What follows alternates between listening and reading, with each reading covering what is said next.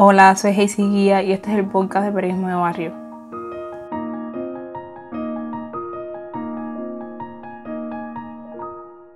Se dice que eran más de 300 las personas reunidas frente al Ministerio de Cultura el 27 de noviembre de 2020. Una manifestación que no ocurrió en una plaza, en un parque, frente a una estación de policía ni en la avenida principal de la capital de Cuba. Artistas, intelectuales y pueblo cubano se mantuvieron durante horas en espera de una reunión, de unos minutos del tiempo de las personas al frente de las políticas culturales de este país caribeño. Además de ser escuchados, aspiraban a construir en conjunto el inicio de una época diferente, de cambio, donde primara el respeto a las diferencias. Los primeros manifestantes estaban plantados en la calle 2 del Vedado Habanero desde las 11 de la mañana eran cerca de las 9 y 30 de la noche cuando finalmente los funcionarios del Ministerio de Cultura accedieron a recibir a 30 representantes de aquella protesta sui generis y a escuchar lo que tenían que decir. Las demandas generales fueron recogidas deprisa, a lápiz, sobre una hoja de papel a rayas y leídas por la poeta Caterine Bisquet antes de que el grupo, que hablaría por todos los que estaban allí reunidos, entrara a la sede del ministerio los motivos que nos trajeron aquí y, las peticiones y, lo que nos mueve fundamentalmente para tener esta conversación y lo que vamos a discutir más allá de las particularidades de lo que cada uno, igual como gremio, venga a, a exponer. Los artistas e intelectuales aquí presentes, como parte de la ciudadanía cubana, reclamamos el derecho a tener derechos Exigimos el cumplimiento y el ejercicio de las garantías de esos derechos. Derecho a la libertad de expresión la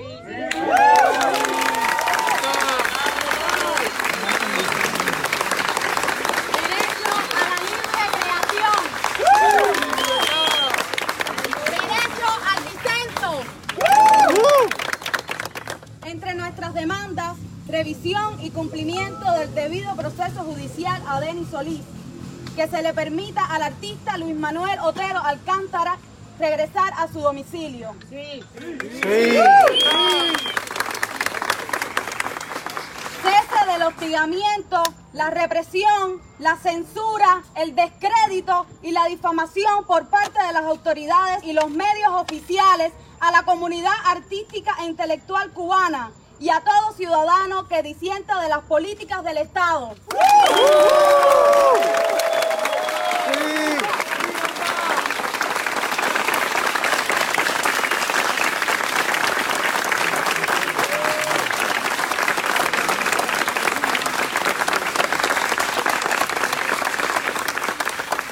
Reconocimiento y respeto al posicionamiento independiente.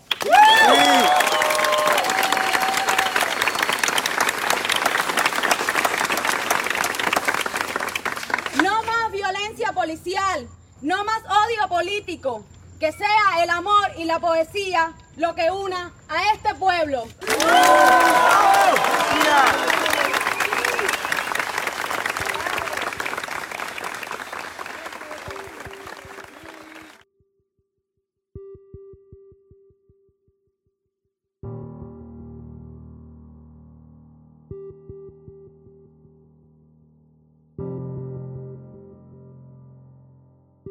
Director de televisión y documentalista Juan Pin Vilar fue uno de esos 30 intelectuales que se sentaron a dialogar por más de tres horas en la sede del ministerio. Y es también el protagonista de este tercer capítulo de la serie de entrevistas La Revolución de los Aplausos. Entrevistas que inicialmente fueron realizadas en video por los periodistas Jan Curbelo e Ismario Rodríguez y que hoy adaptamos en audio para ustedes.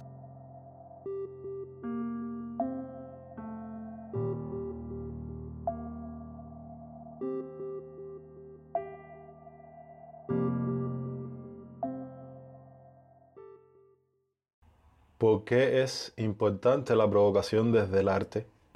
Primero, la provocación desde el arte está en la historia del arte. Todo está de acuerdo a la estructura de poder que exista, la regla de juego en la sociedad. Los impresionistas fueron provocadores. Al lado de Madonna son niños de teta. Entonces, la provocación es parte de la existencia del arte. Hay quien se dedica a provocar con la razón de, de establecer un diálogo con la sociedad que lleve un límite y que en ese diálogo el límite signifique la respuesta popular o del espectador con relación a la obra. Eh, en los últimos años él ha tomado mucha fuerza, por lo menos en el arte independiente cubano, en performance. No estoy muy al tanto si a nivel institucional hay alguien que desarrolle esa, esa propuesta. Hay provocaciones que son políticas, hay provocaciones que son estéticas. Si yo mañana decido salir caminando desnudo por la calle, yo estoy estableciendo, porque estoy rompiendo una norma social. La gente no anda desnuda por la calle, en su mayoría. Y yo entonces puedo decir que son performance para en determinadas circunstancias encontrar la respuesta popular hacia eso. Me imagino que si salgo desnudo en Austria, la gente pensará que ando desnudo porque quiero significar la pobreza, porque quiero significar que no quiero ponerme tela, porque quiero significar que no quiero ponerme nada que tenga que ver con los animales. Si lo hago en el paradero de la víbora, es posible que alguien me dé dos javillazos porque estoy ofendiendo a su mujer. Entonces, la provocación en el arte es tan vieja como la historia del arte y la relación con el poder, que es la historia de la humanidad. Hay quien desarrolla esa tendencia, hay quien no. Hay quien lo hace desde la literatura. Lo que pasa es que hay quien lo hace desde el cine. Lo que pasa es que cuando tú le enseñas un libro a alguien que no sabe leer, no sabe escribir, le pones una película, él difícilmente pueda comprender cuál es tu provocación. Sin embargo, si se lo hace en un performance, se lo está haciendo visual y aunque sea un analfabeto, comprende o por lo menos se hace una idea de lo que tú estás representando. Eso para mí es la provocación en el arte. ¿Cree que el cine provoca cuando intenta cubrir esas áreas oscuras o grises de la historia? ¿Esa puede ser también la función del cine, ser provocador? Realmente yo no hago ninguna obra para provocar. Yo hago una obra porque yo comprendo que es la manera en que yo puedo transmitir lo que yo pienso. Es mi herramienta para comunicar. No sabría cómo lo haría si fuera pelotero, pero el arte tiene esa eh, ventaja, puede comunicar sentimientos, puede comunicar pensamiento. Entonces, cada obra que yo haga, aunque sea la más elemental, yo trato que a través de ella dar mi punto de vista sobre algo. A veces es sobre el objeto mismo de lo que estoy narrando, a veces a través de esa narrativa lo que hay en los demás. Nunca me propongo provocar. Realmente la provocación existe de acuerdo a la mirada de los que encargan la obra. Da igual si es una compañía estadounidense, una compañía mexicana, una marca de cigarro, que un partido. Por lo menos yo trato de ser consciente y consecuente de lo que yo quiero decir. Por eso mi intención no es provocar. Si alguien se siente provocado, ese es su problema y su lectura. Eso no va a hacer que yo renuncie al modo en que yo quiero expresar esa idea. ¿Qué relación existe entre el cine, el arte y la política? El cine, el arte y la ideología. Bueno, el cine es arte. Lo alcanzó cuando todavía era minusválido, no tenía voz y ya se le llamaba el séptimo arte. La humanidad no ha creado un octavo arte, no ha creado un noveno arte, ha desarrollado en los siete que existen todas una cantidad de posibilidades enorme. Yo nunca pienso en la ideología. Realmente yo no tengo ni muy preciso qué es la ideología, porque regularmente en Cuba el discurso sobre la ideología es un discurso muy politizado. No es un discurso que tenga que ver con el sentido común, sino con las necesidades de un poder o una oposición a ese poder de expresar una idea o de difundir un pensamiento, una agenda política. Yo nunca he participado de eso, ni en una institución, ni en una oposición. Es algo que no me interesa. Me interesa realmente hacer mi obra. Si tú la lees de un modo y otros la leen de otro, ese es su problema. Cuando tú te expresas sobre mi obra, entonces tú me implicas. Y es donde yo tengo la necesidad de explicarme más allá de la obra. Si yo veo una obra donde yo le corto la cabeza a un gatico en pantalla, a lo mejor la idea mía fue que el espectador sintiera terror o un horror sobre eso y pensara lo débiles que son los animales. Alguien saldrá a decir, él está eh, eh, propagando que hay que asesinar a los animales. Cuando esas dos posiciones se expresan sobre mi obra, es cuando yo salgo a decir, a lo mejor lo que yo hice no tuvo el resultado de lo que yo pensé, pero yo no lo hice para que nadie pensara que yo quiero promover que hay que asesinar animales. Me salió el efecto contrario. Entonces, en un país tan politizado como este, y donde los márgenes de politización son muy estrechos, o por lo menos los márgenes en que tú puedes expresar tu agenda política o inclusive tus concepciones ideológicas son estrechos, están muy ligados a las estructuras de poder que están inexplicablemente agarradas rígidamente a todos los niveles de tus instituciones, desde un agro hasta el ministro de Agricultura. Es decir, no se han logrado diferenciar. Y a veces tú hablas de un agro y los medios oficiales te responden como si te hubiera dicho que el ministro es ineficiente. No, lo que es ineficiente es que el agro está vacío. Y eso es algo que yo voy, voy a expresar. Si el ministro sale a responderme a eso, entonces ya yo tengo que decir que el agro está vacío y me, me doy cuenta que es por tu ineficiencia. El poder se siente atacado. Sí, sí, o, se siente atacado en todo. Es algo incomprensible. Eso es algo que las sociedades resolvieron ya, hace mucho tiempo. Yo siempre digo que los problemas que, yo veo que se están planteando o que se enfrentan son problemas que ya el mundo superó. Si yo agarro ahora un mamut y lo llevo a un veterinario, probablemente el veterinario que es el mejor del mundo me diga, yo no sé qué hacer con esto, porque estas enfermedades ya se superaron hace años. Yo no sé cómo se trata esto. Posiblemente la penicilina no funcione con este animal, porque este animal debió desaparecer. Entonces esa enfermedad ya no existe. Entonces, si tú estás tratando problemas que el mundo resolvió, a nadie le importa que tú salgas en cuero a la calle, a nadie le importa que tú salgas con una bandera a la calle en el mundo. A la gente le importa la agenda que tú lleves y pueda desestabilizar la sociedad. Es decir, si el que yo salga desnudo provoca un problema en este edificio, hay cuatro vecinos que me vienen arriba porque dicen que estoy insultando a su mujer y cuatro mujeres que gritan ante esa reyerta, entonces viene la policía aquí en Costa Rica y en Hong Kong.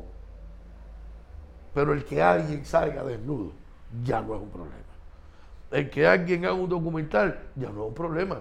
Ah, bueno, si tú haces un documental donde tú quieres promover la pederastía, es difícil que encuentres un cine, eh, una sala de cine particular o una sala de cine oficial que te la promueva.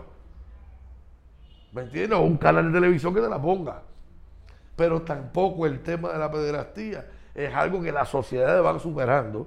Lo que tú tratas es de que esa obra no desestabilice la sociedad no quiere decir que no la cambie, porque a nombre de desestabilizar, tú no me puedes decir a mí que no haga mi obra, porque a lo mejor mi obra está rompiendo un molde de una sociedad estrecha. Por eso te decía al principio, los impresionistas fueron un escándalo. Ahí está la crítica de la época y hoy están en todos los museos y tú los miras. Es admirable. Imagínate tú si Madonna, tú la hubieras transportado a Madonna al siglo XIX parece que la guerra mundial hubiera detonado la sociedad de un modo enorme, ¿entiendes? Solo por el hecho de bañarse en bikini. ¿Cómo debe ser pensado y entendido el cine en una Cuba democrática? En una Cuba más democrática, en una Cuba más democrática, el cine debe ser entendido como una herramienta de comunicación entre el poder y los creadores. Es decir, el cine pone el ojo de una cámara sobre el problema que el poder no ve. O a veces lo ve y los quiere ocultar. El cine, aunque sea en una novela de amor, aunque sea en una historia de amor, o aunque sea en la historia de la guerra de Angola, aunque sea en la historia de lo que está pasando, lo que pasó el 27 en el Ministerio de Cultura, tiene no el deber, sino es que es su razón de ser. A mí me preguntaban dos muchachos que habían ahí, Juan Pín, ¿por qué esto está aquí? Digo, primero, porque yo creo que Cuba tiene que cambiar. Pero segundo, porque como intelectual yo que estar donde está sucediendo algo, porque es la manera en que un día yo puedo expresarlo, o no, o contárselo a mis nietos. Pero ese es mi trabajo. le decía, Santiago Álvarez posiblemente no estuviera de acuerdo con la agenda del movimiento San Isidro, es seguro, pero entre este movimiento de 300 jóvenes él hubiera estado aquí. Porque si no, ¿cómo tú haces un noticiero? ¿Cómo tú haces un documental? ¿Cómo tú como intelectual te vinculas con la sociedad? Inclusive con tu propia obra o con la trayectoria estética y ética a la que tú te debes.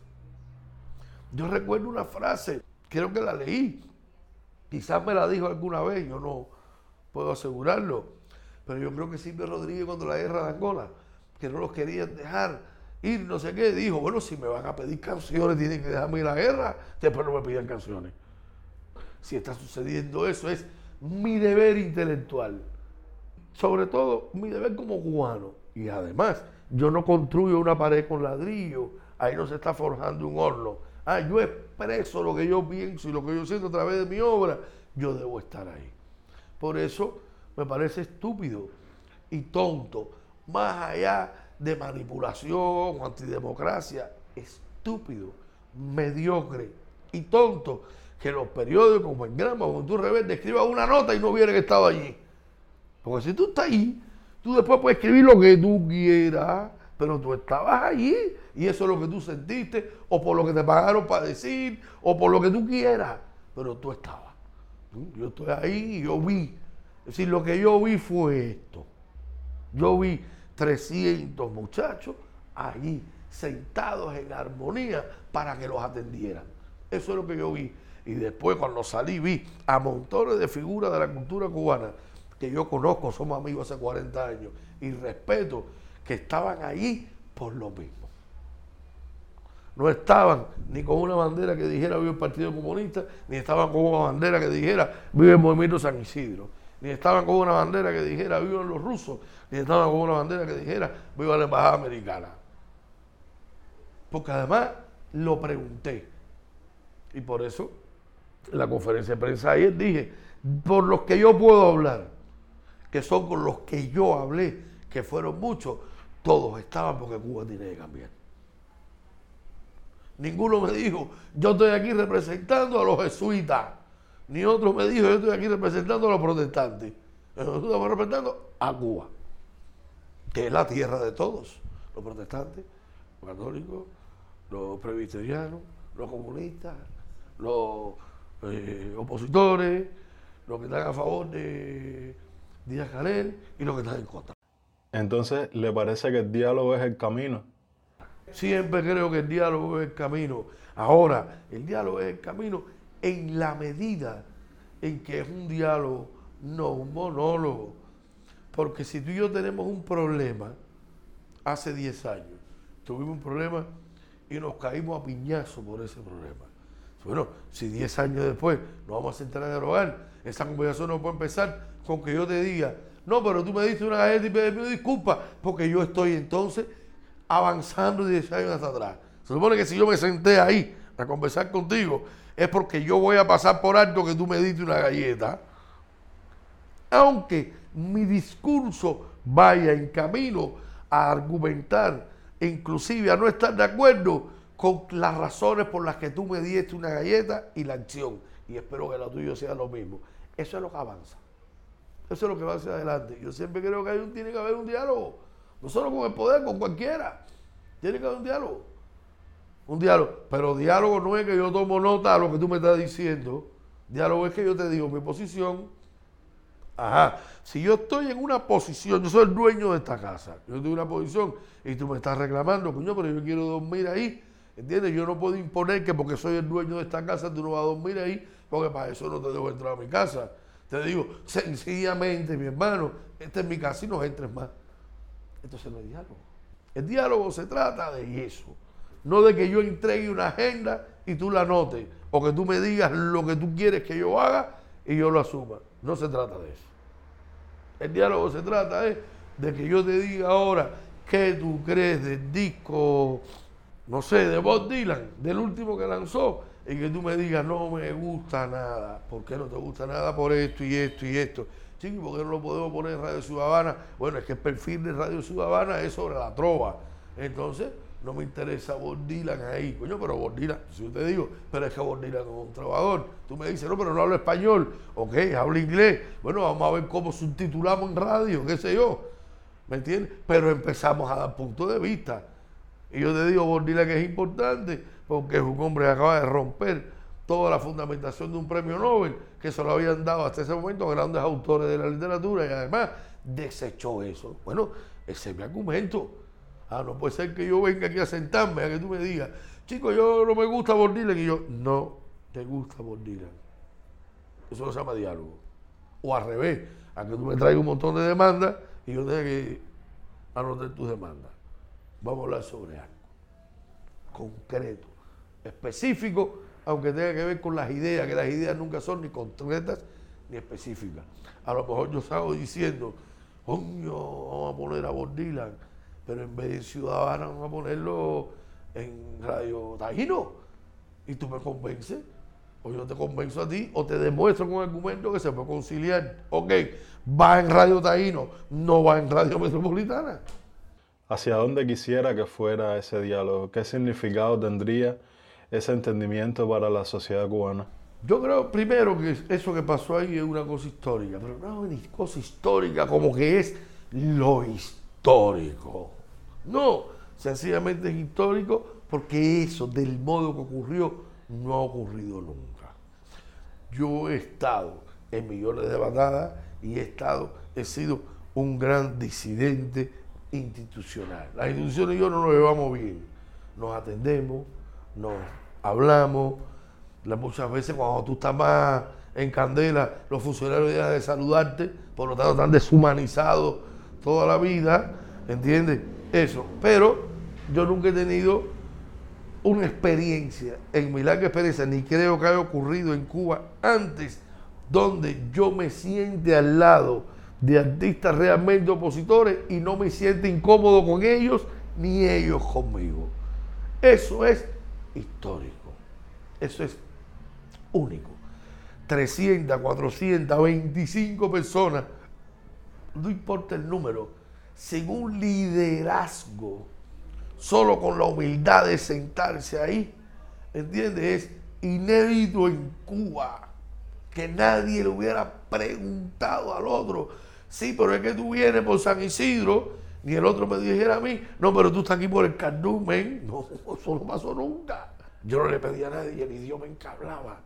Yo lo único que le pedí es que se hiciera entender. Ni siquiera, en mi caso personal, yo, Zapotania Bruguera, que la conozco desde que era niña, porque vivía ahí, ahí la hermana, ni siquiera con los otros yo tuve contacto ni ellos conmigo. No por nada, sino porque no los conozco. Me enteré quiénes eran cuando estábamos adentro, en el mismo salón, sentados en el mismo lugar, donde estaba también Fernando Pérez. Entonces, yo creo que eso es histórico. Ahora, si de eso tú quieres convertir eso, no en un avance, fíjate, no está hablando ni la palabra cambio, no nada eso, en un avance, me parece que es negar que cuando yo tenía cinco años de edad, los hombres que se ponían arete eran homosexuales y que hoy yo tengo arete. Me parece que es negar que cuando yo tenía cinco años de edad, que era en 1968, de cinco años de edad, todo el que yo supuse o me dijeron o escuché que fumaba marihuana era un delincuente. Y después conocí a Santiago Feliu, que toda su vida, hasta 10 minutos antes de morir posiblemente, jugó marihuana y era un sol de persona. Y cuando yo tenía cinco años de edad, los tatuajes que yo conocí, los puso en la televisión, eran gente que había venido a invadir Cuba, eran gente que se habían robado en una fábrica, eran realmente delincuentes, delincuentes. Y hoy en día yo tengo una, una bandera y mi hija un mandala y la otra una rosa y el otro un barco con un vikingo. Y ninguno delincuente. Entonces, tú tienes que darte cuenta que no puedes juzgar ni el arete, ni la marihuana, ni el tatuaje como lo mirabas en 1968. Aunque la tinta, la picadura y el material para hacer el tatuaje te lo dé quien te lo dé. El que tenga una agenda política, el que tenga una agenda delincuencial, cualquiera de las dos, están las leyes para tratarlo.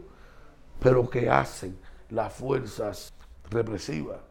Atendiendo un cuadro, un documental, un performance, un, no sé, una página en un libro, un poema escrito por alguien. Eso es responsabilidad de las instituciones culturales, si es que van a existir, sino que se vayan y que haya personas adecuadas para ver una página.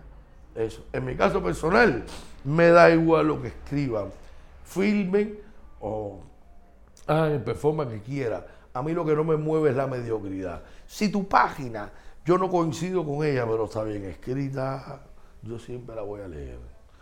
Si lo que tú cantas, ¿eh? a mí no me interesa tu género, ni me voy a parar ahí, ni me voy a sentar a oír o 10 años rap, porque Aldo y Bian, que son los más grandes raperos que hay en este país, son como hijos míos. Los escucho, pero no me meto todos sus discos, porque no es mi tiempo, no es mi género. Sin embargo, no se me ocurre calificarlos por eso. Una cosa es el ciudadano y otra cosa es el artista. Eliseo Diego me enseñó a mí hace muchos años que se compromete el hombre, no la obra. Tú no me puedes pedir que haga un documental de algo que no siento. Tú me puedes decir que yo como ciudadano me comprometa con algo. Entonces puede que yo a esa agenda me comprometa. Pero mi obra, no, no, mi obra es sagrada. Yo estoy absolutamente comprometido, emotivo y, históricamente con el papel que jugó Cuba en la liberación de África. Pero yo no le he hecho un documental a Angola, ni le he hecho un documental a eso, porque yo no está dentro de los presupuestos estéticos, éticos o intelectuales que me motiven a hacer eso. Ah, yo como ciudadano, sí. Entonces, eso hay que aprender ya a diferenciarlo. Tú no me puedes pedir que haga un poema Che como buen papá, porque yo conozco a sus hijos, son amigos míos, pero yo no, yo creo que ese hombre no tuvo tiempo de criarlo. Por las razones que fueran, por su heroísmo o por su maldad, como lo quieran ver. Pero no puedes hacer un poema de él diciendo que era un buen padre, porque es que ese hombre no tuvo tiempo a cuidar a sus hijos buen papá es el que está todo el tiempo, aunque no lo comprenda, en interrelación con ellos. Y ellos evaluarán algún día, coño, mi papá estaba ahí cuando yo tenía gripe. Mi papá estaba ahí cuando me botaron de la escuela. Entonces tú no puedes pretender imponerme una imagen y un deber que no tiene que ver conmigo. Y a veces que no tienes ni argumento para imponérmelo. Nadie. Nadie. Nadie. Por otro lado, no, nadie me va a inducir a hacer una obra contra Cuba, ni que desestabilice este país, al menos a mí.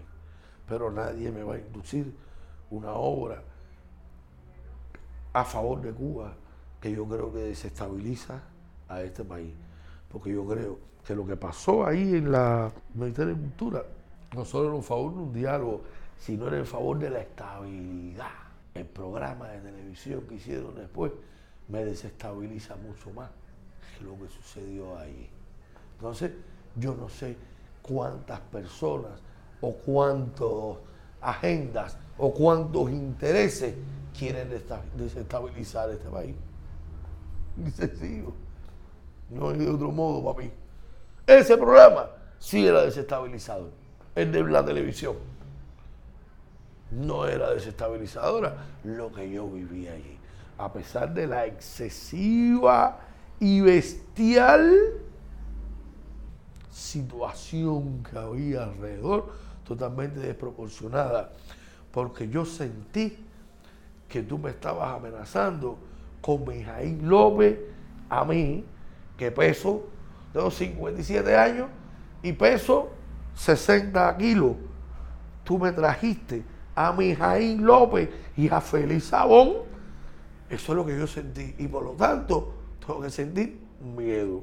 Y el miedo, por osmosis, generó apoyo, solidaridad entre todas las personas que había ahí que no se conocían, porque todas sintieron y sentimos el mismo miedo.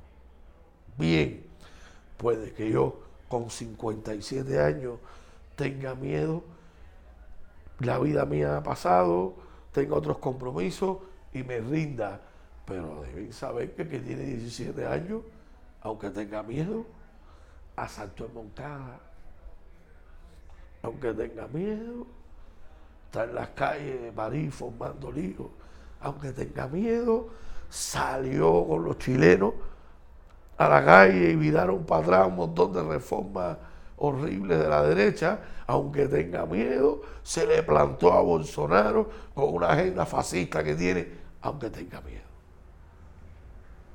Si tú no cuidas eso, que es el tesoro más grande que tú tienes, el ímpetu de los jóvenes por existir y por reclamarte a ti, no por apartarte, sino por decirte, ¿por qué no me quieres? ¿Por qué no me comprendes? No, eso va a un camino sin fin que no favorece a nadie y que puede algún día colocar los tanques en la calle. Bueno, ¿cuál es el propósito tuyo? Poner los tanques en la calle. Y estoy hablando para toda la agenda política poner los tanques en la calle. No, el día que los tanques salgan a la calle ya se perdió todo. Ya se acabó todo. Entonces, esto no es para mí la construcción de un país. Esta, esta es la construcción de una nación. Y cuando se construye una nación, se construye una identidad. Y si se acaba esa identidad y esa nación, porque tú me diste una galleta o yo te la di a ti, si eso se acaba, entonces se perdió todo también el país. Y tengo una propuesta. A todo el que está fuera de Cuba y dentro de Cuba, diciendo que no va a dialogar con la tiranía y la dictadura y lo que hay que pelearse, ok, que los ponga en una bobita de aire acondicionado, que lo dejen entrar por el aeropuerto, que inclusive que el gobierno huevo les pague el pasaje, los traiga para acá y los lleve para el latinoamericano que a todo en la parte de los talibanes, del gobierno cubano y todas esas personas y los que están empujando que por Vietnam nuestra propia sangre, aquí esta tierra de Fidel, que los lleven también para ahí, para el latinoamericano, que los encueren a todos, que como esto tiene un sistema de salud gratis, gratis, le den los condones a todos, de colores, de sabores, de lo que quieran y ya una orgía entre ellos, que hayan tríos, cuartetos, quintetos, que se encuentren. Muchos saldrán del closet de ambos partos, otros se meterán en el closet de ambos bandos, pero de esa relación, las que queden embarazadas, saldrá el hombre nuevo.